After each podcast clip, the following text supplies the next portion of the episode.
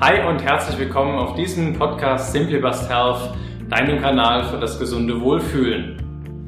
In der heutigen neuen Podcast-Folge habe ich dir Erik Ferrer mitgebracht.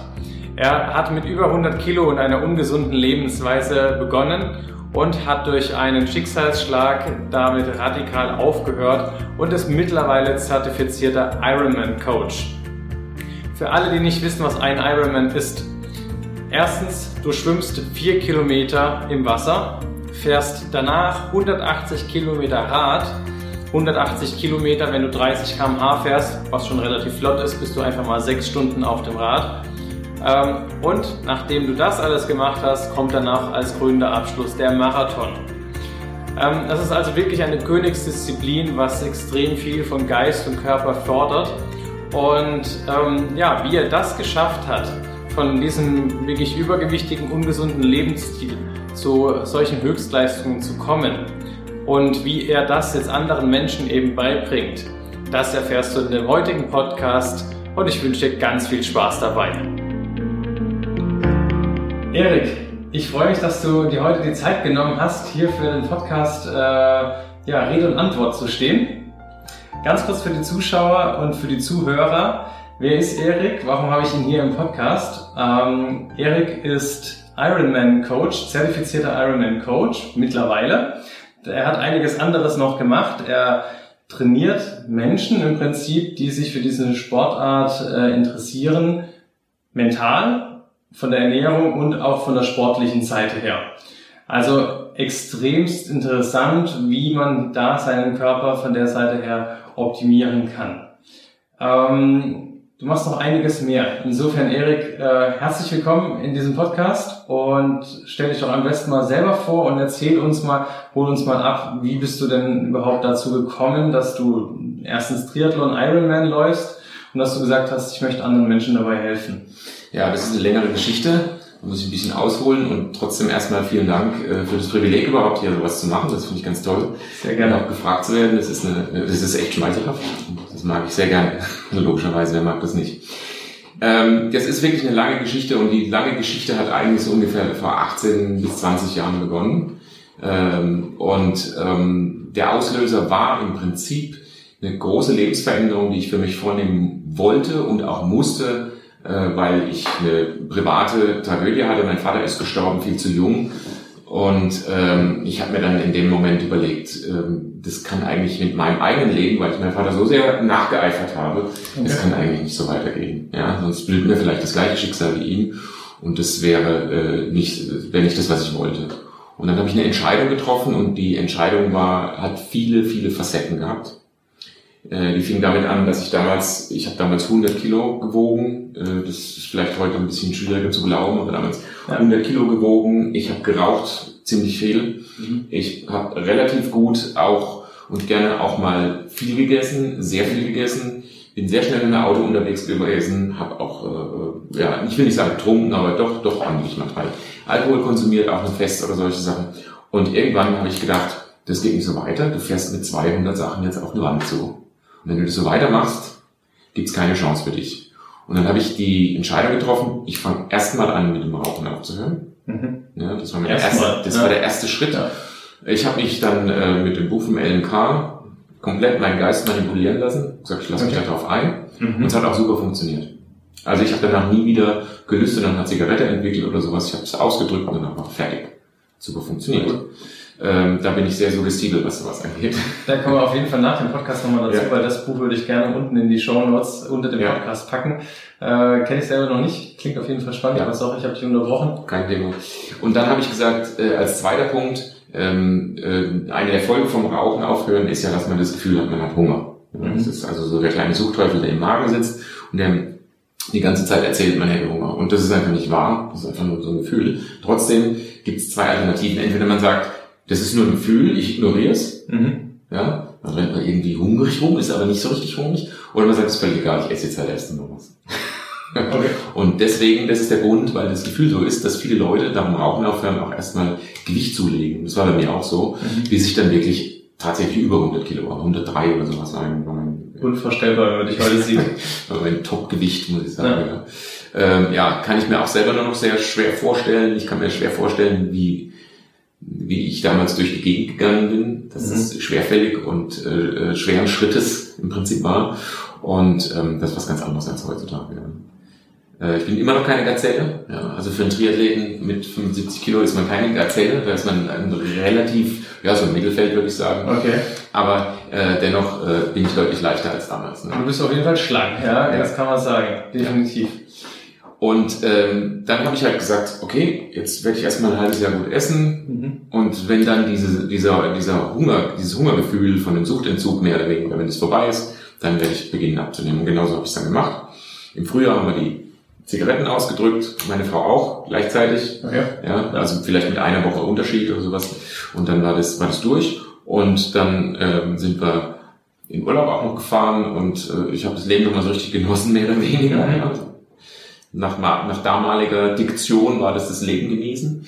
Und ähm, wir haben, ich habe wirklich nochmal zugenommen. Und dann war im Herbst habe ich dann begonnen äh, abzunehmen, mhm. wirklich Ernährungsumstellung, habe die Ernährung auf eine andere, sagen wir mal, ein anderes Schema umgestellt, wesentlich mehr Eiweiß gegessen, wesentlich weniger Kohlenhydrate, wesentlich weniger oder bessere Fette, wesentlich weniger Fleisch zum Beispiel damals.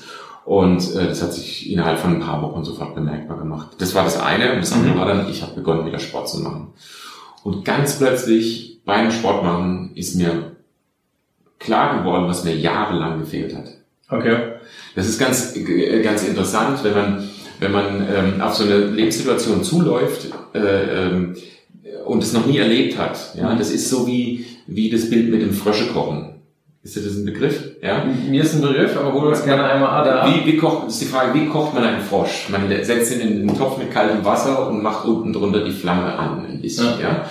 Der Frosch findet es ganz okay, das Wasser ist ja noch kühl, aber bis er es mhm. merkt, dass das Wasser die richtige Temperatur hat, ist es zu spät. Und genauso ist es manchmal mit der Gesundheit, ja? Man tut was und merkt gar nicht, was es für einen Einfluss auf einen hat. Ja. Und ganz plötzlich, wenn man dann jetzt merkt, oh, jetzt wird es zu heiß, ich will zu dir rausspringen, jetzt bin ich auch schon durch. Ja, das ist, das ist ein super Beispiel, ja. Das ja. passt echt auf super vieles, ja. Und man merkt es nicht als Person, dass man da sich immer weiter in so eine Situation reinzieht, ja, in so eine Situation, man, weil man findet sich nicht immer mehr äh, äh, Kompromissen ab. Das sind immer so kleine Schrittchen, so kleine Stückchen, die da passieren mit einem.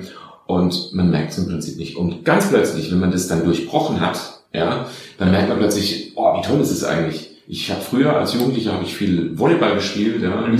Landesliga Volleyball gespielt und viele Leute äh, und ich habe ein Gewicht gehabt von ja so 62 bis 69 Kilo. Das war meine Gewichtsklasse. Okay. Ja. Also ich war ein ganz schneller, leichter, äh, ja. sprungkräftiger Mensch. Und äh, dann, dann plötzlich finde ich mich als 100 Kilo Brocken wieder. Ja. Wahnsinn.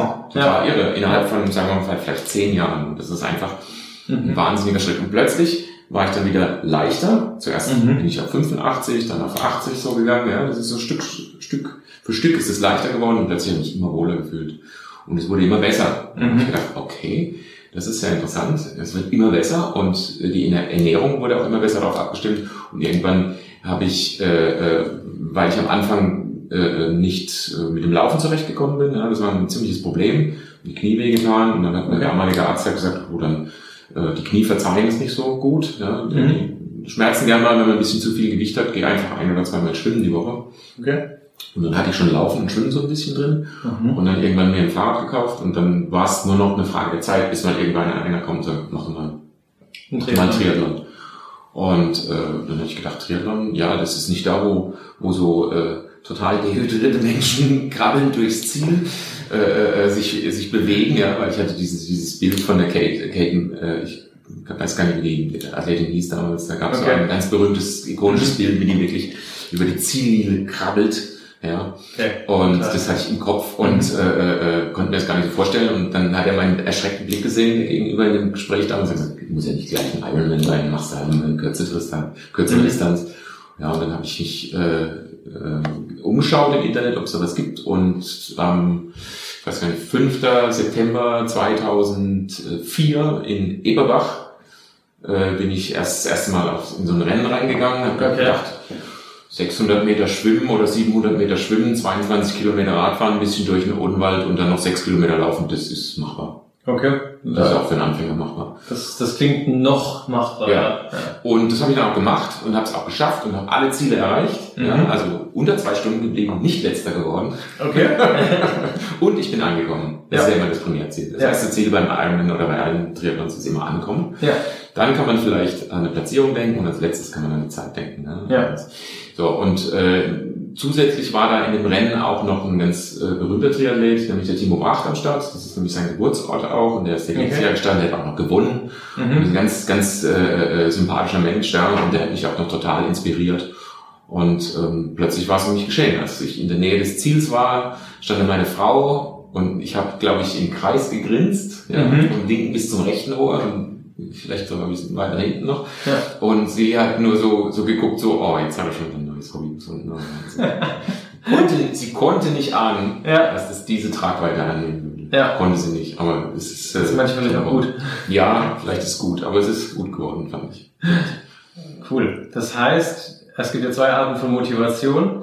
Entweder ich möchte weg von etwas, äh, äh, also Vermeidung, Ja. oder Motivation, ähm, ich möchte hin zu etwas. Bei dir war es anfangs schon eher, dass ich möchte weg von Richtig. dem Bild meinem Vater, aber letzten Endes hast du dann, hatte ich der Sport, na, da hattest du ein anderes Ziel, dass es dir halt besser geht Ja. dabei. Ja, es war, also ich, ich konnte mir meinen zukünftigen Zustand dann wieder als, als sportlicher, schlanker, gut trainierter Mensch wieder vorstellen vor meinem geistigen Auge. Und dann gesagt, ja, gut, super. Und das hat man dann auch gemerkt zum Beispiel, ich habe damals ja noch in einer Softwarefirma gearbeitet, bin meistens mit dem Anzug und Krawatte rumgerannt, Mhm. oder zumindest mit Anzug und Hemd. Ja. Ähm, Krawatte war damals schon am Verschwinden Okay. so leicht Ja. und ähm, es war schon so plötzlich, äh,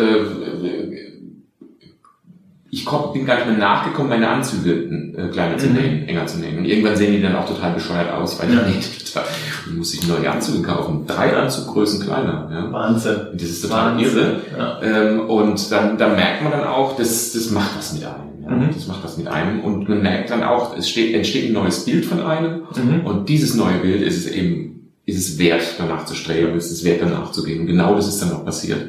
Ja. An dieser Stelle, ja. Ähm, ich habe so viele Themen, in die ich jetzt gerne reingehen würde. Eins, was mir jetzt spontan einfällt, ähm, ganz viele Menschen befinden sich ja im Prinzip äquivalent zu dem der 100 Kilo Erik. Mhm. Die leben ihr Leben, wiegen ihre, jetzt in dem Fall 100 Kilo und merken aber gar nicht, dass sie gar nicht mehr äh, sich so wohl fühlen, weil Ja. für sie ist es normal. Ja. Kannst du beschreiben, was dich in diesem Modus, weil du musst ja richtig durch einen heftigen Schicksalsschlag aufgerüttelt werden. Ja. Das war wie so ein Schlaf. Kannst, kannst du nachvollziehen, wie du da reingekommen bist oder warum du das nicht erkennen konntest zu dem Zeitpunkt? Ähm, ist wirklich, ist wirklich, äh, das ist wirklich eine tolle Frage. Es ist wirklich nämlich schwer zu erkennen an sich selbst. Ne? Also es ist gut zu erkennen, wenn man zum Beispiel äh, die Leute erinnert, wie warst du denn früher? Warst du denn schon immer so ein bisschen proper, ein bisschen besser beieinander oder sowas? Ähm, und die sagen, nee, nee, ich, in meiner Jugend war ich ein, ein, ganz dünner Spund, ja, also ein ganz dünner Kerl oder ganz dünne Frau. Und sag ich, aber du könntest es doch auch wieder sein. Ja? Mhm. Und das, das ist ein Moment, das ist ein Moment der Erkenntnis, den die Leute da haben müssen. Ja? Ja. Zu sagen, oh, ich könnte das wieder sein, tatsächlich. Und wenn man sich dann bestärkt, dann passiert meistens die, äh, die Geschichte, dass sie sagen, ja, ich könnte das wirklich. Und ich glaube an mich, dass es geht. Ne? Und deswegen ist diese Verknüpfung, die ich mache mit äh, Sportcoaching, Mentalcoaching, ja, Mhm. die ist total wichtig, weil man, weil man kann das eine nicht ohne das andere machen. Und jetzt gerade, wenn ich, wenn ich im Bereich Ironman auch Mentalcoaching mache, ja, dann muss man, das das ist ein großer Hebel, den man da umlegen muss. Das hat einen Mhm. großen Einfluss auf das Leben. Das ist wirklich eine, eine, eine unglaublich fundamentale Erfahrung, das Sportevent anzunehmen, Mhm. ja, also auf so eine Langdistanz zu gehen. Ja. Das ist das eine. Und aber was man außenrum noch hat an Organisation, Mhm. äh, wie man sein Leben ausrichten muss, da muss man ganz viele Entscheidungen treffen und die Entscheidungen sind teilweise schwerwiegend. Ja. Ganz, ganz, ganz klar. Ja, man muss also mit seinem Lebenspartner zum Beispiel einen Deal machen können und sagen, äh, es wird einfach weniger Zeit bedeuten für uns beide zum Beispiel.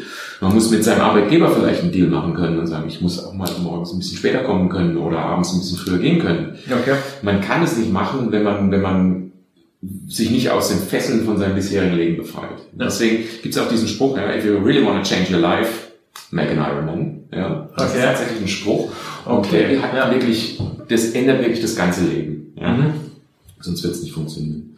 Weil du kannst sozusagen als 100 Kilo Erik keinem äh, Ironman laufen und du kannst mit deinen Gewohnheiten des 100 Kilo Eriks keinen Ironman laufen. So ist es. So Ja. ist es. Das würde, das würde, also es würde, ja doch, es würde, äh, funkt, vielleicht würde es funktionieren, aber nur unter ungeheuren Schmerzen. Ja. Ja. Ähm, oder sagen wir mal nach Zielschluss dann ankommen. Mhm. ist nicht schön. Nee. Das will man nicht haben. Also Ja. es ist zwar, es ist zwar eine, äh, es ist zwar eine tolle Situation bei den ganzen Langdistanzrennen. Ich nehme jetzt mal die Challenge äh, bewusst mit ein in, in Rot. Die gehört ja auch dazu. Ist ja auch ein Ironman-Rennen früher gewesen, aber ist auch eine Langdistanz und eine der prestigeträchtigsten in, in Europa. Und die nehme ich mal bewusst dazu, weil es ist einfach, äh, ähm, sagen wir mal, eine Sitte ähm, oder eine Tradition in diesen Wettbewerben, dass der Sieger Mhm. dem Letzten, der vor Zielschluss durchs Ziel kommt, die Medaille umhängt. Okay. Das ja. ist eine sehr mächtige Geste, finden, wie ich finde. Ja. ist also derjenige, der am wenigsten Zeit dafür gebraucht hat und der scheinbar ja. der schnellste war, der hat genauso übrigens gelitten. Ja.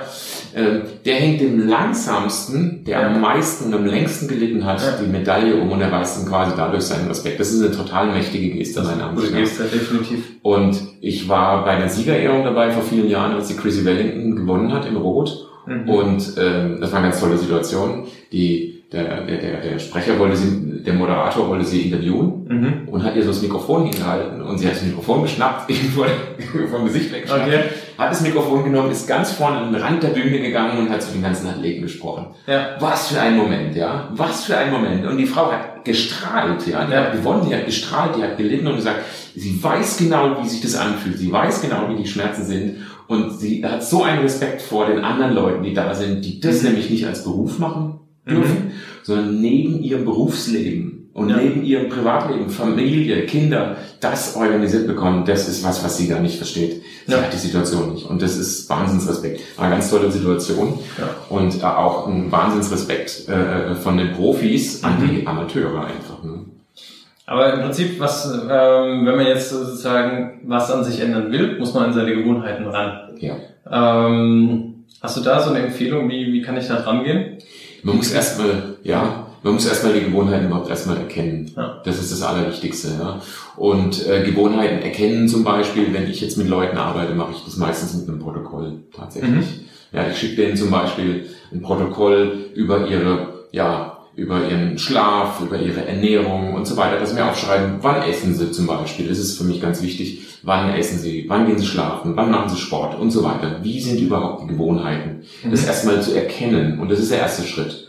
Und wenn dann erkannt wird, das ist eigentlich gar nicht optimal, ja, Ja. dann kann man da schon anfangen. Und dann muss man noch nicht davon reden, dass jemand jetzt einen Ironman macht Ja. in Frankfurt oder in Hawaii durchs Ziel läuft. Das ist noch gar nicht davon, das ist noch gar nicht die Rede davon. Erstmal nur erkannt, er schläft ein bisschen zu wenig zum Beispiel, er isst ein bisschen zu ungünstigen Zeiten oder zu spät Okay. oder zu viel oder was auch immer. Er macht eigentlich viel zu wenig Sport. Okay. Und ganz plötzlich wird so jemandem bewusst, oh, da könnte ich echt was machen. Das ist eigentlich, das ist eigentlich, ich, Mhm. das ist ein fürchterliches Wort, diese Re Relativierung, äh, ist es ziemlich einfach, dann was zu ändern, wenn man es Okay. weiß. Genau, ja, erstmal muss Ja. man es erkennen. Genau. Du hast auch gesagt, du hast deine Ernährung ziemlich umgestellt. Das heißt, ähm, du hast schon gesagt, weniger Kohlenhydrate, mehr gesunde Fette, mehr Protein. Mhm. Protein finde ich ein spannendes Thema, wird, wird sehr, sehr kontrovers diskutiert, wie viel Protein wir wirklich brauchen. Ähm, ja, wie, wie würdest du eine gesunde Ernährung beschreiben? Beziehungsweise ist diese Ernährung dann auch für jeden was oder nur für diejenigen, die dann auch wirklich ähm, sehr sportlich aktiv sind? Nee, ich glaube, die äh, Ernährung ist für jeden was. Also das, was ich vorschlage, ist äh, ähm, erstens mal sich nicht von vielen Trends in der Industrie irgendwie äh, kirre machen zu lassen. Das ist mal das eine. Da läuft, da wird ja jeden Tag eine andere Sau durchs Dorf getrieben. Ja. Und ähm, ganz ehrlich, wenn man sich nicht bewusst damit beschäftigt, ist man nach drei Wochen völlig gaga. Ist völlig Ja. verwirrt. Ganz ehrlich.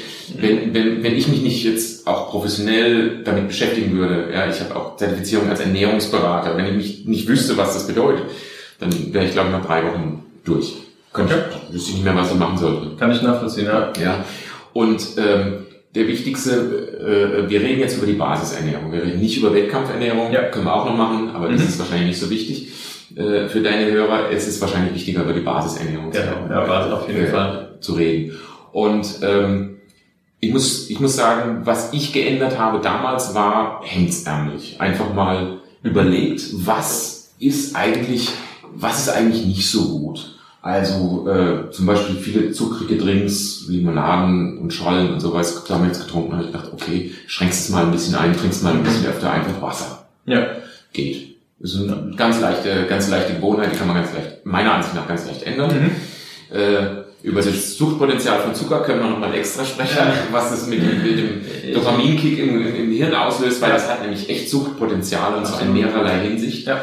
Ähm, ähm, aber äh, im Prinzip ist es eine einfache Gewohnheit, einfach mal Wasser trinken. Und wenn man Mhm. relativ viel Wasser getrunken hat, dann hat man automatisch irgendwann weniger Lust auf süße Drinks. Ja. Es tritt einfach auf. Oder man nimmt zum Beispiel ja, ein ganz praktischer Trick, man nimmt, kann zwar ein Glas Cola trinken, macht aber nur ein Drittel voll und den Rest füllt man mit Wasser auf. Dann hat man die, die Cola-Zuckermischung schon so stark verdünnt, Mhm. dass man zwar den vielleicht angenehmen Geschmack von Cola noch hat, Ja. aber es ist schon eine ganz andere Zuckerlösung. Es ist schon wesentlich dünner. Ja, Ja, und dann kann man es immer dünner machen und dann wird es irgendwann. Das ist einfach, ja, ja, Das ist, jetzt, das ist jetzt ein Tipp gewesen. Das andere wäre zum Beispiel einfach äh, viel mehr ähm, äh, Gemüse zu essen, beziehungsweise auch, auch rohes Gemüse und auch rohes Obst zum Beispiel dazwischen einzubauen. Okay.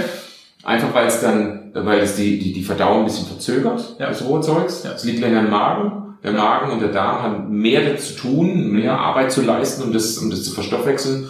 Und dadurch ist der Stoffwechselprozess eigentlich besser, besser ausgebildet. Ja. Mhm. Und was ich gesagt habe, auch mit dem Fleisch, war damals auch so ein Thema. Äh, meine Frau hat sich irgendwann auch entschieden, zum Beispiel Vegetarier zu sein. Okay. Und äh, weil sie konnte das aus ethischen Gründen einfach.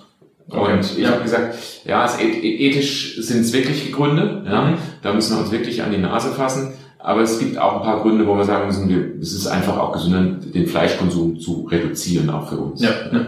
Und für mich hat es dann bedeutet, okay, ähm, was früher mal als, sagen wir mal, als Kind von der Oma mitgegeben wurde, Fleisch muss auf den Tisch, ja. So Ja. war das, die, die Omas aus meiner Generation haben das so gemacht. Ich weiß nicht, wie es bei dir. Klar. Aber bei uns war das, war das früher Das war so. Festessen. Ja, genau. Aber Feste gab es ja nicht so oft. Das, das war ganz früher so. ja. Ganz genau. Also und dann äh, wurde bei mir draus äh, das Fleisch, es gibt's halt nur mal einmal die Woche oder sowas. Genau. Oder einmal im Monat vielleicht sogar nur. Und so haben wir das dann etabliert, und weil meine Frau selber auch nicht also gar kein Fleisch mehr gegessen Ja. hat, hat sich das dann eingespielt, dass wir einfach wesentlich weniger Fleisch gegessen haben. Und mittlerweile ist es so, dass wir im Sommer vielleicht einmal grillen oder zweimal Mhm. oder wenn sie mal äh, beim Bauern ist und der hat frisches Wildschwein oder sowas, dann, dann Ja. bringt sie was mit oder was. Ansonsten eigentlich gar nicht mehr. Okay. Und das war ein, ein zweiter wichtiger Punkt, wo ich gesagt habe, weil vorher war das so, äh, das Essen oftmals ja reichhaltig und Mhm. schön, äh, schöne Soße und dann durfte auch ein Cognac drin sein in der Soße oder Ja, was. Ja, also also der deftig, richtig deftig, mächtig. normannisch mächtig, ja, genau so. Und äh, das ist halt einfach äh, der falsche Weg Ja. letztendlich. Ne? Du hast auf jeden Fall Zucker weggelassen, Ja. ähm, beziehungsweise reduziert in den Getränken. Habe ich auch im Freundeskreis, ein guter Freund von mir, der hat immer Cola getrunken, weil das halt bei, bei ihm, bei den Kollegen normal war. Mhm. Der hat also 20 Kilo mindestens abgenommen mittlerweile. Dann noch ein bisschen mehr umgestellt, aber er sagt eigentlich, die Getränke waren echt das ganz Entscheidende, weil man völlig unterschätzt, auch was man sich Ja. dazu führt.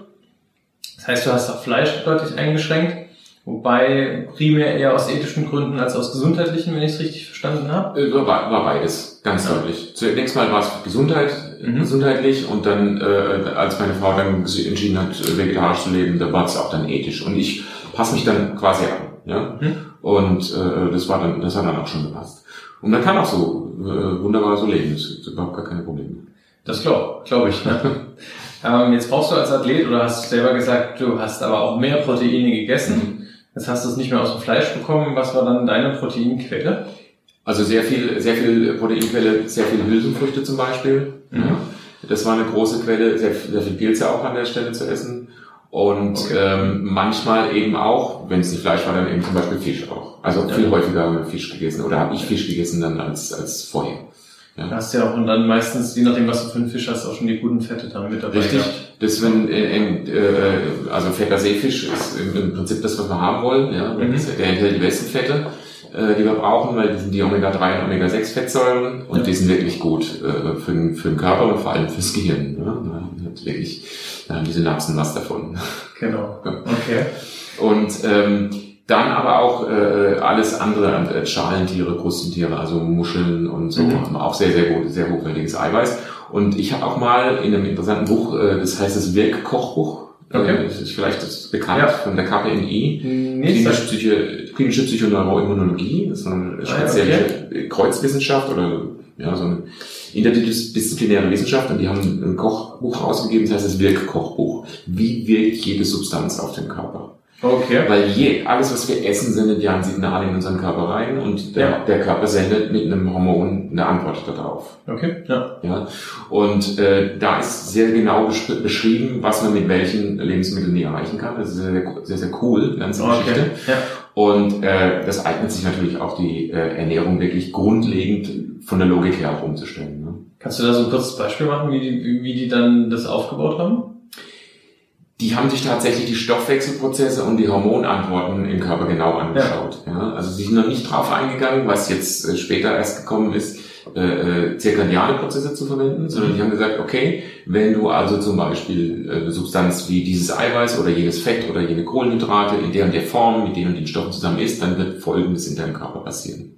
Okay. Folgende Reaktion wird daraus aus den Drüsen entstehen und ähm, es ist so, in dem, in dem Buch kommen sowohl Mediziner Mhm. als auch ein Biologe, als Ja. ein, ein, ein, Genetiker und ein Koch zum, zusammen. Okay. Ja, Ja. es ist eine ganz, ganz Eine geile Mischung, ja. Super Mischung, weil das ist, äh, das ist einfach, das ist einfach was, was wichtig ist zusammen, ja, weil es Ja. nützt uns nichts, wenn wir uns eine Ernährung aussuchen, die jetzt äh, zwar mega gesund ist, aber sie ist nicht genießbar. Dann Ja. werden die Leute da nicht drauf eingehen oder nur ein paar ganz extreme Leute werden darauf eingehen vielleicht, ja, Das die geht dann nur mit Disziplin dann. es geht dann nur mit Disziplin, aber wenn es tatsächlich lecker ist, Ja. dann ist es, es gibt nichts, was dem entgegensteht. Ja. Und in, in dem Buch wird zum Beispiel auch beschrieben, dass äh, je gattungsgeschichtlich, je näher uns die Tiere sind, die wir essen, desto wahrscheinlicher ist es, Mhm. dass wir Gendefekte mit dieses Fleisches oder die, des Fleisches, was wir da essen, mit in unsere Okay. äh, quasi DNA mit einbauen. Ganz, Okay. ganz irre Geschichte. Und das führt dann, logischerweise führt das natürlich dann zu, zu, äh, zu Folgeerscheinungen wahrscheinlich wie Krebs oder solche Sachen, wo einfach die DNA von den Zellen nicht mehr richtig funktioniert. Es ist ein Kopierfehler sozusagen. Ja. Und plötzlich multipliziert sich die Zelle immer wieder falsch und dann kommt es zu solchen Situationen. Das könnte ein Grund sein. Die Schweine sind uns relativ ähnlich. Und Rinder auch. Und Rinder. Und er geht sogar, er geht sogar ganz explizit auf eine ganz bestimmte Genveränderung bei Rindern äh, ein in dem Buch. Ich kann es nicht, nicht mehr genau beschreiben, Okay. äh, ist schon ein paar Jahre her. Aber da geht er ganz explizit darauf ein, dass eine ganz bestimmte genetische Veränderung in der DNA von Rindern, äh, die irgendwie in den Zellen, die wir sehr gut einbauen können, weil uns das Tier gattungsgeschichtlich so ähnlich ist. Ja. Okay. Weil es Ja. einfach auch äh, äh, Aminosäuren sind, die wir, ja, die brauchen wir einfach, diese die Klar. bauen wir einfach ein. Ja. Und der Körper hat keinen Abwehrmechanismus, der fragt auch nicht an der Stelle. Ja. Weil Weil es so ihm so ist. vertraut ist. Genau, weil es so vertraut ist. Und das ist genau das Punkt, der Punkt. Und er sagt, wenn wir zum Beispiel jetzt äh, Eiweiße dagegen von Schalen, Krustentieren, von Muscheln oder Insekten oder sowas nehmen würden, dann würde Ja. das nicht passieren. Weil da gibt's Abwehrmechanismen dafür, dass da nichts reinkommt. Weil Okay. die Tiere uns gattungsgeschichtlich so entfernt sind. Ja. Ja. Das ist eine ganz interessante Geschichte. Kann ich empfehlen, das Buch wirklich. Das klingt super spannend. Ähm, es gibt auch die Einteilung in hochwertige oder nicht so hochwertige Eiweiße. Das bedeutet ja, wie biologisch verwertbar Ja. ist das Eiweiß. Und da ist es ja genau äh, eigentlich eher so, tierisch ist es gut für uns verwertbar, weil es uns eben ähnlicher ist. Aber das wäre dann ja jetzt nochmal eine Abstufung dann davon.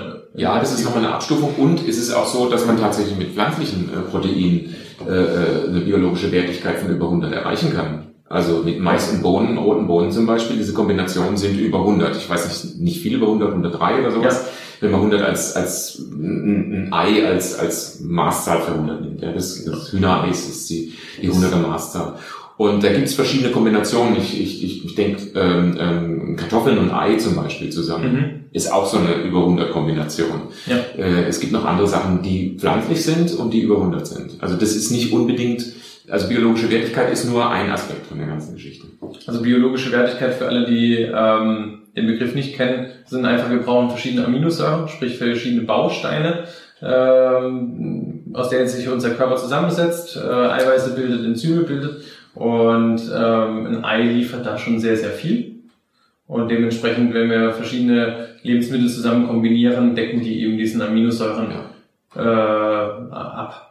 Korrigiere mich, wenn ich falsch Ja, nee, das ist genauso. Also und verbessern es teilweise sogar noch. Ja. Synthetisch hergestellte, äh, ähm, ähm, synthetisch hergestellte Eiweiße in so in Kraftpulvern, sage Ja. ich jetzt mal, die gibt's sogar bis 180. Ich hatte das mal von so einem Schweizer Okay. Hersteller. Ja. Das war so ein Eiweißpulver, was man fürs Krafttraining verwenden kann. Und das Ja. hat eine 180er Wertigkeit. Das Crazy. ist unfassbar. Ja. Ähm, ich glaube, wenn man das macht, dann äh, ploppen die Muskeln gerade so raus. Ja. Äh, ich habe es nie so exzessiv gemacht, Krafttraining, deswegen weiß ich nicht, wie das ist.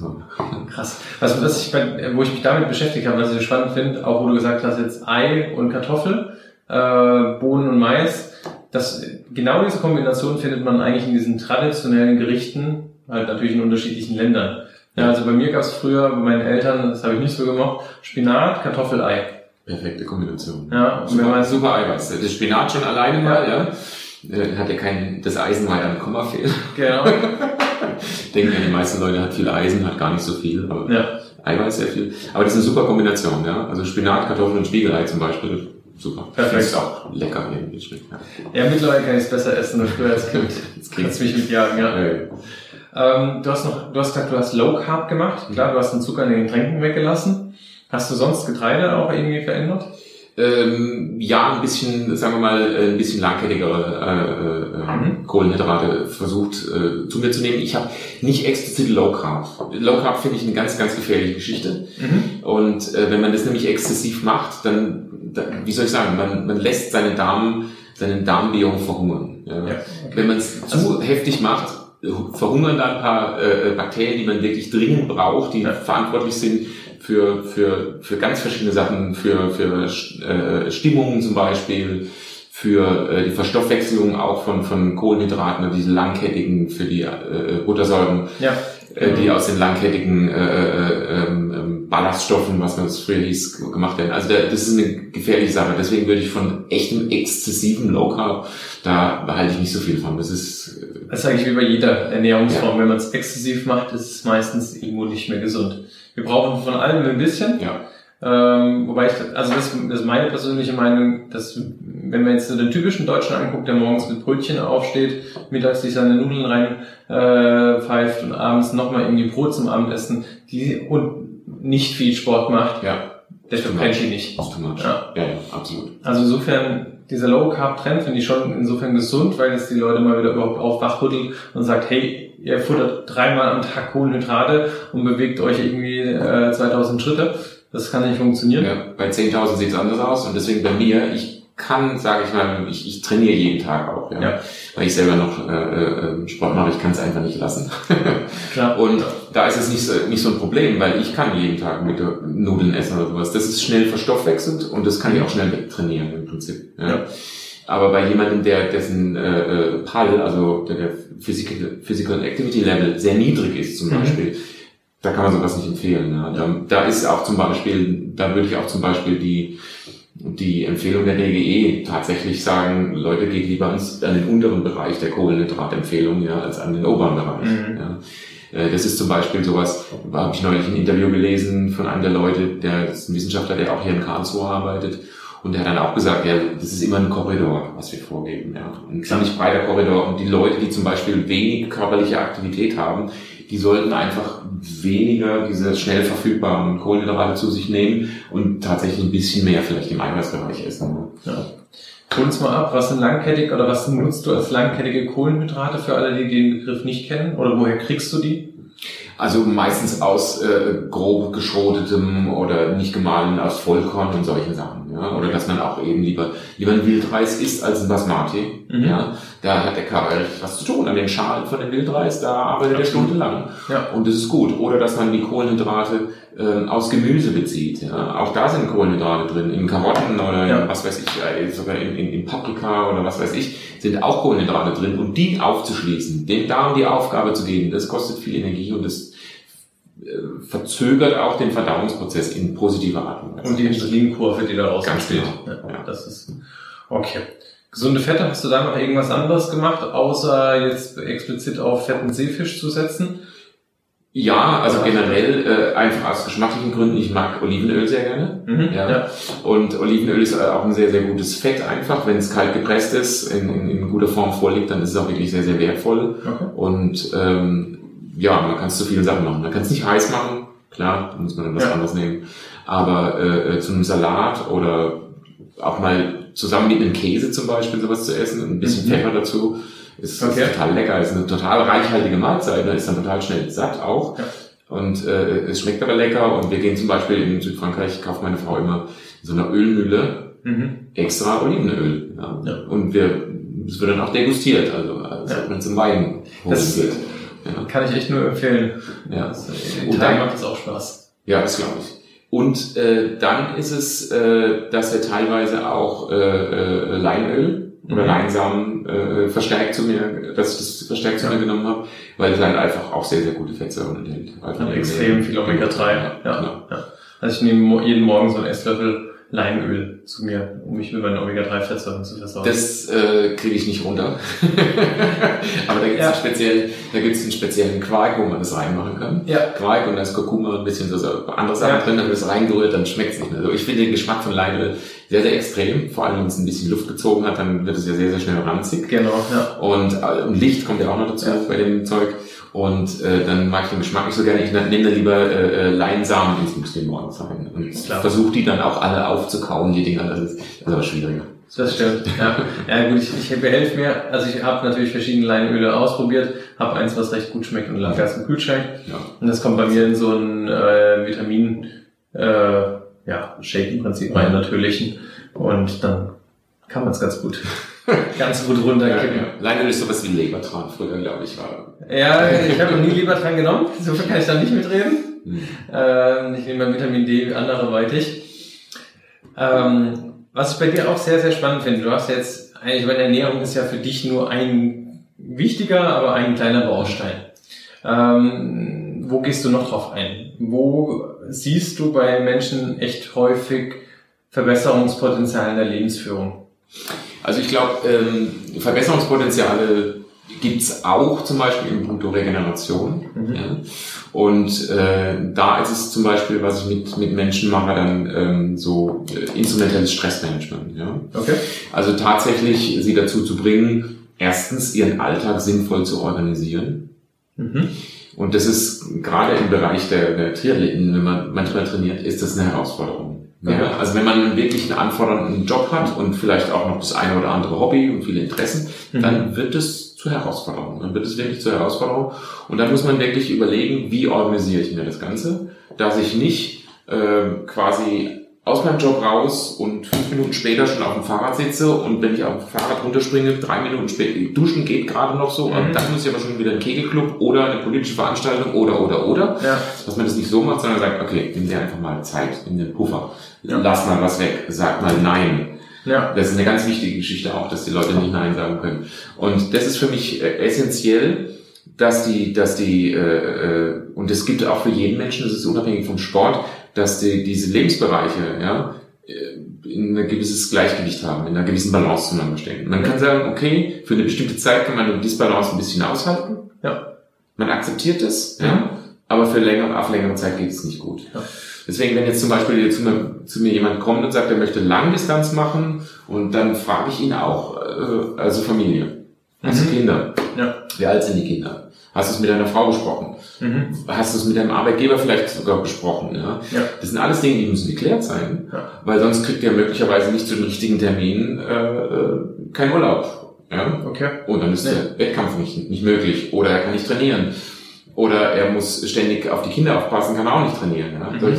Und dann ist er ständig irgendwie in dem Gefühl, er muss irgendwas hinterherhängen mhm. und es funktioniert nicht und kann sich dann bei beim Training auch gar nicht so richtig aufs Training konzentrieren. Ja, okay. Das ist Stress. Und das ist Stress. Ja, das Stress ist absoluter Stress. Ja. Und zu dem Stress und ganz deutlich, für einen Ironman trainieren ist generell schon Stress für den Körper. Mhm. Sechs Stunden Radfahrt und ein Koppellauf von einer Stunde hinten drauf, das ist ja. Stress für den Körper. Und auch das Rennen selber, der Renntag ist natürlich Mordsstress. Und man trainiert ja, dass man mit diesem Stress fertig wird. Und ähm, das muss nicht sein. Also da muss man sich wirklich, muss man sich wirklich die Inseln schaffen, dass das auch funktioniert, sonst äh, hängt es. Und der nächste Punkt ist natürlich auch die Einstellung, die man zu äh, seinem Leben und zu den Dingen äh, äh einnimmt, die um einen herum sind. Ne? Also das ist tatsächlich Mindset und äh, deswegen auch das mentale Coaching an dieser Stelle. Ja? ja. Ähm, da gibt es verschiedene Aspekte. Das eine ist natürlich das Mindset, was man äh, im täglichen Leben so mhm. an den Tag legt. Äh, was man braucht, um bestimmte Dinge entsprechend zu lösen, ein Problem entsprechend zu lösen. Das ist das eine, was sehr, sehr wichtig ist, weil dadurch kommt auch die Fähigkeit zustande, sich dann selbst zu organisieren, ja. mhm. etwas zu machen. Ja. Also man muss dann eben jemanden ansprechen, wenn man die Kinder hat zum Beispiel, und man muss aber jemanden ansprechen, man muss mit seiner Frau darüber reden, ja. könntest du, Schatz, bitte zwei Stunden auf die Kinder aufpassen, ich muss jetzt nämlich schnell einen Lauf machen. Ja. Ja, ich mache es nachher zwei Stunden ja. zum Beispiel. Okay. Ähm, und da war man entsprechendes Mindset auch, so die Entscheidung zu treffen und das zu tun, das ist ja nicht nur Kindererziehung, da geht es ja auch eine ganze andere, ganz also, viele andere Sachen. Und, mhm. und es hat noch den weiteren Aspekt äh, für den jeweiligen Wettkampf oder auch für das Training, die entsprechende Klarheit zu besitzen, A, wo will ich genau hin Mhm. und wie behalte ich meinen Fokus Ja. und wie verzweifle ich nicht an der Härte der Herausforderung oder an der Größe der Herausforderung, an diesem Monster, was da vor mir Mhm. steht. Weil für den ersten, für jemanden, der das erste Mal sowas macht, Ja. ist dieser Wettkampf ein Monster. Das Ja. sage ich ganz offen. Ja, Ja. das ist ein Monster. Man kann sich nicht vorstellen, wenn morgens die Startkanone losdonnert, Ja. boah, jetzt viele Kilometer schwimmen. Und danach aufs Rad, 180 Kilometer. Ja, da Ja. muss man überlegen, 180 Kilometer bedeuten bei einem 30er Schnitt, dass man sechs Stunden unterwegs ist auf dem Fahrrad. Verrückt. Ja. Ja, und danach steige ich vom Fahrrad, bin schon ziemlich, ich sage das immer, paniert. und steige dann also so staubtrocken paniert Ja. und muss jetzt noch einen Marathon laufen. Ja. Das ist eine Wahnsinnsanforderung. Das kann man nur, nur leisten und nur machen, wenn man sich sehr, sehr sicher ist, dass man A, das kann und man das B, auch das will. Mhm. Ja, Ja. Ohne Will und. Fokus brauchen wir da gar nicht anfangen. Absolut. Ja. Du hast Regeneration angesprochen, dass die ganz oft zu kurz kommt. Ähm, was sind für dich wichtige Punkte von Regeneration? Also wichtige Punkte ist zuallererst mal Schlaf. Mhm. Das ist ein ganz wichtiger Punkt. Und äh, ich, ich zitiere da gern äh, einen, einen äh, ähm, den Professor, bei dem meine äh, Schwester studiert hat, der Mhm. Professor Wees ist der vom, vom Germersheimer Schlaflabor, der hat ein Buch Okay. geschrieben, das heißt Die schlaflose Gesellschaft. Okay. Und der beschreibt ziemlich genau, äh, warum wir so schlaflos sind Mhm. und was es für Folgen hat. Und das ist echt dramatisch. Ja. Okay. Die meisten Menschen heutzutage schlafen einfach zu wenig. Mhm. Äh, sie nehmen sich nicht genügend, sie gehen nicht früh genug ins Bett Ja. oder stehen zu früh auf. Ja. Sie nehmen sich auf jeden Fall nicht genügend Zeit für Ruhe. Und das ist, äh, Schlaf ist nun mal der Zustand, der erstens unser Gehirn richtig aufräumt, Ja. und das am Tag verarbeitete wirklich, wirklich durchreflektiert und abgehakt und in verschiedene Bereiche des Gehirns abgespeichert wird und wo auch der Körper zur Ruhe kommt und wo wirklich die Reparaturprozesse äh, äh, äh, an, den, an den Zellen, an den Muskelzellen und den Organzellen auch durchgeführt werden. Und wenn man sich da äh, äh, über Jahre lang zum Beispiel so eine Schlafschuld aufgeladen hat, ja, Mhm. dann erzeugt das wahrscheinlich Krankheiten meiner Ansicht nach. Ja. Und äh, es ist auch so, äh, heutzutage, er redet auch heutzutage häufig von so einem Social Jetlag. Ja. Mhm. Ja. Das ist quasi unter der Woche, schlafe ich nur vier Stunden, das hole ich alles am Wochenende nach, da schlafe ich nicht mal zwölf Stunden. Bringt nicht wirklich was. Ja. Ja, das ist Ja, wirklich ja. ein Problem. Ja. Und deswegen ist Schlaf in, zuallererst mal das Richtige. Dann ähm, auch dem, dem Gehirn äh, Ruhe geben, Platz Mhm. geben. Ja, also Smartphone halt einfach auch mal weglegen. Ja. Es geht.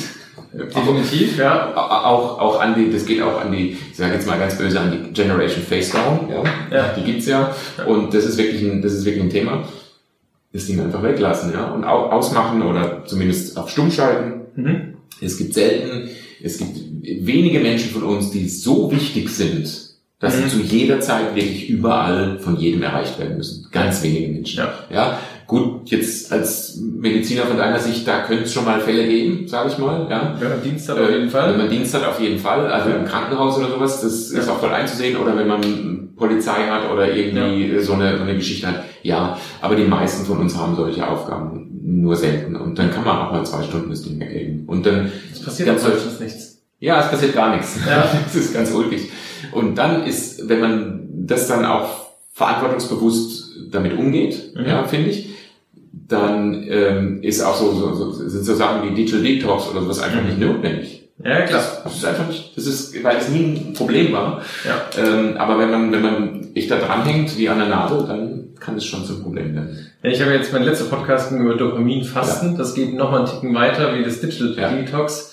Ähm, ja, ich werde auf jeden Fall berichten. Ich werde äh, nächste Woche werde ich anfangen. Okay. Äh, ich habe eine Umfrage gemacht und äh, ja, es haben die meisten tatsächlich dafür gestimmt, dass ich das nochmal ausprobiere. Okay. Ja, es ist interessant, weil das Dopamin ist ja nicht nur ist ja nicht nur äh, quasi Belohnung, Ja. sondern das Belohnungszentrum ist ja unheimlich wichtig, um zum Beispiel äh, Lernprozesse und, und solche Sachen und auch Bewegungen zum Beispiel mitzuinitiieren. Mhm. Und ähm, ich, mich würde das auch mal interessieren, was dabei rauskommt, Ja. ähm, weil ich könnte mir vorstellen, dass zum Beispiel Lernprozesse definitiv leiden ja, in der Zeit. Zumindest in der Zeit. Du kannst, du kannst die Dopamin nicht komplett fasten, das Es geht nicht. Das, Ja, äh, aber ähm, diesem permanenten Reiz ausgesetzt, diese Überreizung ausgesetzt zu sein, das geht so ein bisschen rumzufahren. Okay. Ich werde auch mein Sozialleben nicht einschränken. Ja, das geht, das geht mir einfach da gibt es ja ganz, gibt's ganz krasse Formen, ja, wo, wo sich den ganzen Tag in eine dunkle Ecke, Ecke Ja, legt. ja, genau. Also, Das, Okay. das ist dann auch wieder zu viel in die andere Richtung. ist too much, ja. ja. Ähm, Thema Schlaf ist, finde ich, super schwierig, wie viel ein Mensch schlafen muss, weil es ist ja individuell unterschiedlich. Hm. Ähm, das, was ich meistens gehört habe, ist zwischen sieben und neun Stunden brauchen die Menschen Schlaf. Erwachsene. Ja, genau, Erwachsene muss man dazu sagen, Erwachsene im mittleren Alter. Ja. Ähm, ermittelst du das irgendwie bei deinen Coaches? Also ich ermittle auf jeden Fall, wie viele sie schlafen. Ja, also Ja. wann sie ins Bett gegangen sind und wann sie ohne Wecker aufgestanden sind. Das ist Ohne Wecker? Ohne Wecker. Wer macht das heutzutage? Mhm. Das ist nämlich genau der Punkt. Ja. Die müssen sich also tatsächlich mal an einen Tag nehmen Ja, und dann einfach, bis die Augen aufgehen, von alleine. okay. Ähm, einfach warten, weil im Prinzip der, das Wachwerden wird ja durch, durch den Lichteinfall gesteuert. Und Ja. wenn man jetzt zum Beispiel, wenn man zum Beispiel jetzt äh, Lichteinfall ins Schlafzimmer hat, wo man also wir haben unser Schlafzimmer unter Dach und irgendwann wird es halt so hell, dass ich automatisch merke, ah, jetzt ist hell und jetzt kann ich aufstehen. Und wenn ich es jetzt dann auch will, dann tue ich es auch.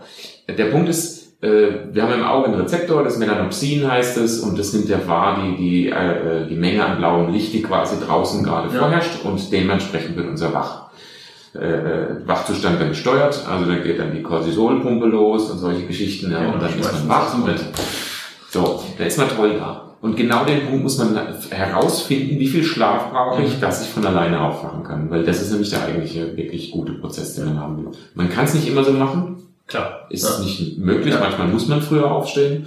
Ja, äh, aber in vielen Fällen ist es doch, ist es doch anders, als die Leute sich das vorstellen. Und jetzt ist es zum Beispiel so, bei, bei Babys und bei, bei Kindern, ja, bis Mhm. ins, ins, bei Teenagern gerade nochmal, da gibt's also auch Schlafzeiten, die müssen zehn Stunden manchmal noch schlafen, ja. Gerade. Teenies, ja, sind in der, die wirklich lange haben und es ist eine böse Strafe für die, wenn die um 8 Uhr morgens eine Arbeit schreiben müssen. Ja. Also es ist wirklich fies, was das Schulsystem in den Leuten macht. Und äh, da könnte man echt mal drü- drüber nachdenken, ob man das so lässt. Aber ähm, später mit, mit zunehmendem Alter wird der Schlafbedarf auch ein bisschen geringer. Ja? Mhm. Also jetzt äh, komme ich dummerweise, schon, schon, bin ich schon im sechsten Lebensjahrzehnt und da bedeutet das, dass mein Schlafbedarf zwar geringer ist, Mhm. ähm, aber ich habe immer noch so ungefähr siebeneinhalb, acht Stunden jeden Tag. Das mag ich auch gerne. Ja. Und ich merke aber dann schon, dass meine Tiefschlafphasen einfach weniger werden. Okay. Das ist einfach ganz normal. Ja. Ja. Das muss man einfach so Ja. hinnehmen, ne? Das ist, ja, das kann man nicht ändern und ähm, ich, ich fördere das natürlich, da, ich, ich, ich arbeite dem entgegen, indem ich an jeden Tag mich extrem anstrenge und abends auch wirklich sehr müde bin Mhm. und dann Okay. schlafe ich auch tief. Ja. Ja, das ist gut. Aber das ist tatsächlich, ähm, da müsste ich mich selber, ich müsste erst mal mich ausschlafen, glaube ich, Ja. Um dann wieder überhaupt testen zu Ja. können, wann wache ich denn normalerweise nach. Ich, ich wüsste es von mir selber tatsächlich nicht. Ja. Ich würde irgendwas vermuten, so um siebeneinhalb Stunden. Ja, wäre wär durchaus normal, also zwischen, zwischen sechs und, äh, ja, zwischen, es gibt auch Leute, die schlafen nur sechs Stunden, Ja. äh, kommen damit gut zurecht. Es gibt Leute, die brauchen acht oder neun Stunden. Das ist wirklich individuell ein bisschen. Und es hängt natürlich auch darauf, davon ab, wie, wie die anderen äh, Prozesse im Körper gesteuert sind. Ja? Ja. Also äh, äh, ich habe neulich äh, einen Vortrag zum Thema zirkadiane Prozesse gehalten. Mhm. Und da ist einfach so, wenn man zum Beispiel abends zu spät isst, Mhm. ja, dann ist die Verdauung einfach noch gar nicht fertig. Ja, dann sind die Organe noch gar nicht fertig. Und Dann hat man spät ein schweres Abendessen gegessen Ja. und dann arbeitet der Magen und die Leber und die Bauchspeicheldrüse und dann noch dieser Darm. Und dann soll man schlafen Und dann gehen. soll man schlafen gehen. Ja. Das kann nicht funktionieren, weil die, allein die Arbeit der Organe die Körpertemperatur hochhält. Und ähm, wenn die Körper, erst wenn die Körpertemperatur, wenn die Organe aufhören zu arbeiten, dann geht die Körpertemperatur um die paar Zehntel runter, die man braucht, um dann wirklich zu schlafen. Mhm. Es gibt ein ganz klares Erkennungssignal Mhm. dafür. Kennst du das? Du hast es mir gesagt gehabt. Und zwar ist es, wenn der Nacken kühl wird. Ja. Wenn man das Gefühl hat, abends zum Beispiel zu sitzen irgendwie und der Nacken wird kühl. Und dann, wenn man das merkt, dann merkt man auch meistens, das ist so die Zeit, wo man auch richtig müde wird. Mhm. Und das ist dann so meistens so zwei, drei Stunden nach der letzten Mahlzeit. Mhm. Da tritt diese, diese Situation ein. Und wenn man dann ins Bett geht, wunderbar, man schläft super. Also das wiederholt sich auch immer, man muss mehr Rhythmus wieder ins Leben reinbringen. Ich hatte auch vor ein paar Podcasts jemanden, der diese FX-Meyer-Kur macht. Mhm. Es hat auch sehr viel mit Rhythmik zu tun, sehr viel mit ähm, Regelmäßigkeiten, Ja. was super Sinn macht. Aber äh, hast du jemand, hast du einen Tipp für jemanden? Ich meine, die, die, man muss ja sagen, die moderne Welt ist oft nicht so. Ja. Wir fangen zu komischen an, äh, Zeiten an zu arbeiten, wir hören zu komischen Zeiten auf, was dann auch wiederum natürlich unseren Essen- und Schlafrhythmus und unser Sozialleben beeinflusst.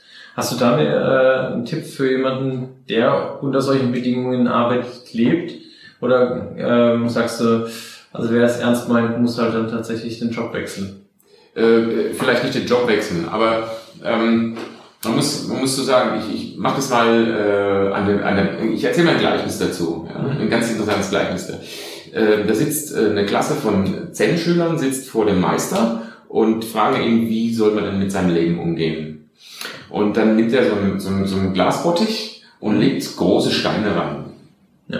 Ja, ganz viel, bis oben Mhm. bis, die, bis der Glasbottich voll ist. Und dann fragt der Schüler, die, würde ihr sagen, der, der, der, der Bottich ist voll? Und dann sagen die, ja, der ist voll.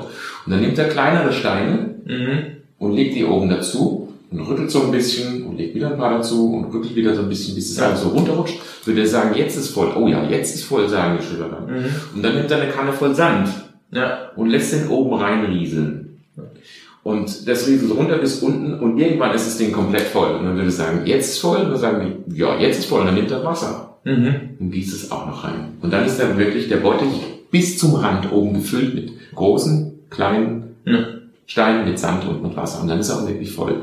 Und genauso muss man für sein Leben entscheiden, was sind die großen Steine, die müssen Mhm. zuerst rein. Mhm. Und wenn man sagt, für mich ist der große Stein Gesundheit Mhm. oder Familie oder was es auch immer ist, Ja. dann muss ich mich da zuerst kümmern. Die müssen zuerst rein. Und das nächst kleinere könnte zum Beispiel die Arbeit sein. Dass man sagt, Ja. okay, diese Arbeit ist jetzt ein nächst kleinerer Stein. Das ist vielleicht nicht gar nicht der große Mhm. Stein, weil ich eine Arbeit tue, die tue ich halt, um ein bisschen Geld zu verdienen, aber das ist nicht das, was mich total erfüllt. Also das ist ein nächst kleinerer Stein. Und das nächst kleinere sind dann die Aktivitäten, die man entfaltet. Das ist dann zum Beispiel der Sand. Ja. Und am Ende kommt das, was man so tagtäglich so an Gewohnheiten hat, das ist dann das Wasser, um das Ganze zu füllen. Ja. Okay. Und da muss dann jeder sich für sich selbst entscheiden. Ich bin der Meinung, wenn äh, Gesundheit einer der großen Steine, und es sollte einer der großen Steine auch sein. Ja, weil wenn wir hier auf der Welt sind, um vielleicht die Welt zu einem besseren Ort zu machen, als der, der jetzt ist, obwohl er jetzt nicht schlecht ist, ähm, dann müssen wir sowohl äh, die eigene Glaubwürdigkeit haben, indem wir das vorleben, was wir anderen Leuten mitgeben wollen. Mhm. Ja, für, für mich als Coach zum Beispiel, ich lebe es vor, was ich, was, was andere machen können. Das ist eine. Ich muss aber auch die Leistungsfähigkeit haben, das auch meine, meine Botschaft auch rauszubringen. Und deswegen halte ich das für einen großen Stein. Gesundheit. Ja, absolut. Also das ist auch etwas mein Credo. Ähm, wenn ich meinem Patienten was empfehle, Ja. können sie sich selber sicher sein, ich mache das auch. Ja. also ich rauche nicht, ich ernähre mich gesund, ich mache Sport, ich gucke nach mir. Ähm, und das war für mich auch ein Punkt, wo ich Arzt geworden bin. Ich habe gesagt, ich werde nicht Arzt, um selber krank zu werden, sondern ähm, ja, ich möchte Menschen helfen und das kann ich nur, wenn ich selber fit bin. Ja. Und das habe ich dann auch in der Klinik aber relativ bald gemerkt, wenn man keine Ruhezeit mehr hat, ist man irgendwann nicht mehr fit und dann ist aber auch die, die Leistung, die man macht, zwar immer noch auf einem guten Niveau, aber äh, nicht so gut, wie sie sein könnte. Ja. Ja, definitiv. Ja, ich gehe sogar noch so weit bei mir, als beim Training ist es so, dass ich jede einzelne Einheit, die ich meinen Athleten aufschreibe, Ja. schon mal selber gemacht habe. Ja. Ich weiß also, wie sich jede einzelne Trainingseinheit, und wenn es nur 30 Minuten Rumpfstabilisationstraining sind oder sowas. Okay. Ich weiß ganz genau, wie es sich anfühlt und ich habe es selber ausprobiert an mir selber. Und deswegen, äh, das ist was, was, glaube ich, äh, Sportler auch, auch äh, wertschätzen dann. Äh, mhm. Ich kann genau verstehen, wenn einer, wenn einem das wehtut oder einer das nicht mhm. macht, dann sagt, ja, da muss man sich überwinden. Das ist schön. Ja. ja. Das ist wichtig, das merkt man auch. Ja, die Patienten bei mir merken auch wiederum, wenn ich weiß, wovon ich rede, weil ich ja. das selber mache, weil ich selber lebe, weil ich die, die Therapie selber äh, schon mal an mir gemacht habe. Ja. Also jetzt sind natürlich keine, keine äh, pharmakologischen Hämmer, sondern einfach naturheilkundlich äh, geguckt, was, wie kann ich meinen Körper verbessern. Ähm, das, das spürt man. Aber das geht dann, das geht dann eher so in die Richtung Präventions, Prävention. Prävention. Weil, weil eine Chemotherapie wirst du nicht selber an dir selber ausprobieren. Genau, das meine ich. Auf keinen Fall. Ja, nee, Präventions, präventionsmäßige Therapie. Okay, ja. ja.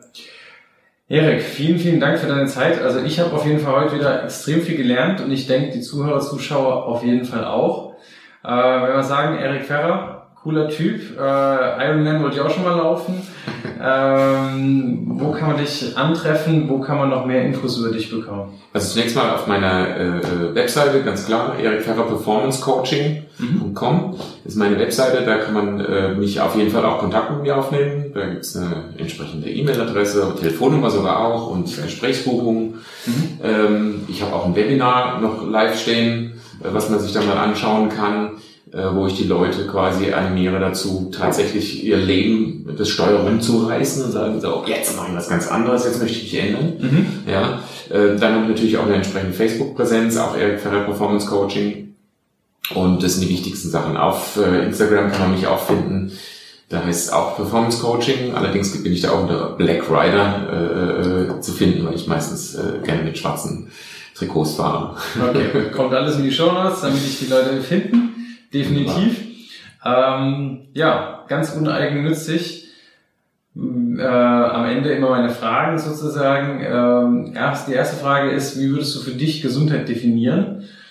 Ähm, also es ist zunächst einmal äh, es ist ein bisschen mehr als nur die Abwesenheit von Krankheit und Beschwerden. Ja. Das ist eigentlich, genau. das eigentlich kann man wegstreichen. Es ist mehr als die Abwesenheit von Krankheit und Beschwerden. Meiner Ansicht nach gehört dazu auch eine mentale Einstellung, mentale Gesundheit, die in dem Fall ist, man hat ein klares, eine klare Wirklichkeitskonstruktion Konstruktion für sich gemacht. Man weiß ganz genau, was ist Fake und was ist Fakt. Man kann mhm. es auch wirklich ganz, ganz klar voneinander unterscheiden und stellt sich auch sich und anderen auch kritische Fragen und erst dann kommt man in eine Welt, die wirklich gesund ist, meiner Ansicht nach. Und das ist Gesundheit für mich auch. Sehr schön. Ja. Kann ich, kann ich, kann ich, kann ich meinen Haken drunter setzen. Definitiv. Sehr schön. Ähm, Abschlussfrage ist, hast du jemanden, der, wo du denkst, im Bereich Medizin, Gesundheit, Lebensführung, der unbedingt in diesen Podcast gehört, den andere Menschen, die diesen Podcast folgen, hören sollten? Ich habe jemanden, den ich ganz besonders äh, toll finde, der mich sehr beeindruckt hat, mhm. Dr. Philipp Eckert. Okay. Und äh, Dr. Philipp Eckert, der ist sowohl Mediziner als auch Neurologe, als auch Osteopath, er hat eine ganz große, mhm. riesige Ausbildung und der führt eine Akademie für zur neurologischen Weiterbildung von allen möglichen therapeutischen Berufen und Ärzten und ah, Coaches. Okay. Also für Physiotherapeuten, äh, äh, für Ärzte, die keinen keinen keinen Zugang zur Neurologie zum Beispiel haben. Mhm. Und das ist ein sehr beeindruckender Mensch, der unglaublich äh, genau versteht, versteht, was das Gehirn für einen Einfluss auf unseren Zustand hat. Mhm. Und wie man dann auch bestimmte Reaktionen des Gehirns forcieren oder beschleunigen kann, die dann tatsächlich sich innerhalb von manchmal Minuten auf die Gesundheit eines Menschen auswirken. Ganz große Geschichte und mhm. extrem interessanter und äh, freundlicher Mensch, den ich als Gesprächspartner wirklich unbedingt mal empfehle. Okay, das klingt sehr spannend. Die Neurolog-Akademie, die sitzen in Monau in Bayern. In Monau, ja. In Monau sind viel Gutes. Ne? Ja. Gut. Erik, vielen Dank für deine Zeit. Sehr gerne. Ähm, ich bin gespannt auf die Rückmeldung, aber ähm, definitiv super spannend und ja, danke, danke, dass du da warst. Ich danke, dass ich das machen durfte. Sehr gerne. danke dir. Was denkst du über Erik Ferrer und seinen Triathlon-Coach? Ich denke, es war sehr viel Wissenswertes heute wieder dabei, wie so eine, wie doch kleine Umstellungen in der Ernährungsweise und mehr Lebensrhythmik wieder extrem viel mehr Gesundheit, Wohlbefinden in den Körper zurückbringen können. Wenn du ähm, mehr dazu wissen willst oder Fragen zu dem Thema hast, kannst du mir sehr, sehr gerne unter dem YouTube-Video einen Kommentar da lassen oder auf meinem Instagram-Kanal Thomas Bacharach. Wenn du mir eine E-Mail schreiben möchtest, dann gerne an hallo at simplybesthealth.de. Ich freue mich über jeden Kommentar und über jede Rückmeldung und wenn ihr Fragen habt, beantworte ich diese sehr, sehr gerne.